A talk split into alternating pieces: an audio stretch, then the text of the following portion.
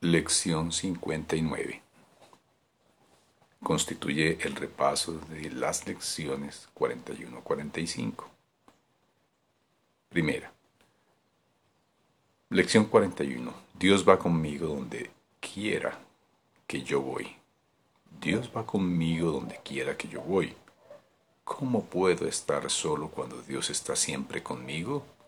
¿Cómo puedo dudar o sentirme inseguro cuando en Él mora la perfecta certeza? ¿Cómo puedo haber algo que me pueda perturbar cuando Él mora en mí en paz absoluta? ¿Cómo puedo sufrir cuando el amor y la dicha me rodean por mediación suya? No he de abrigar ninguna ilusión con respecto a mí mismo. Soy perfecto porque Dios va conmigo donde quiera que yo voy. Segunda. Lección 42. Dios es mi fortaleza, la visión es su regalo.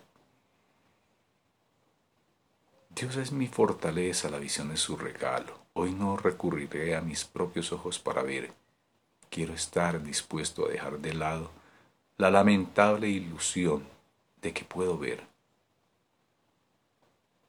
e intercambiarla por la visión que Dios me da. La visión de Cristo es su regalo y Él me lo ha dado. Hoy me valdré de este regalo de forma que este día me ayude a comprender la eternidad. Tercero, lección 43. Dios es mi fuente.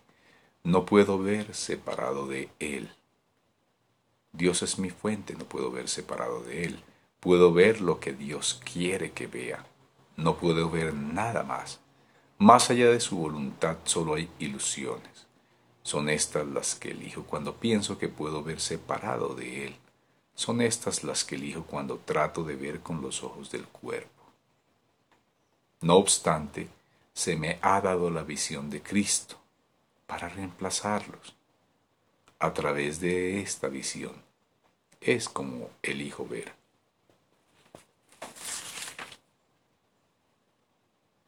Cuarta. Lección 44. Dios es la luz en la que veo. Dios es la luz en la que veo. No puedo ver en la obscuridad, Dios es la única luz.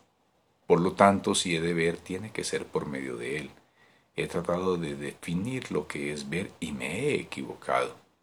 Ahora se me concede poder entender que Dios es la luz en la que veo. Le daré la bienvenida a la visión y al mundo feliz que me mostrará. Quinta lección 45. Dios es la mente con la que pienso. Dios es la mente con la que pienso. No tengo pensamientos que no comparta con Dios.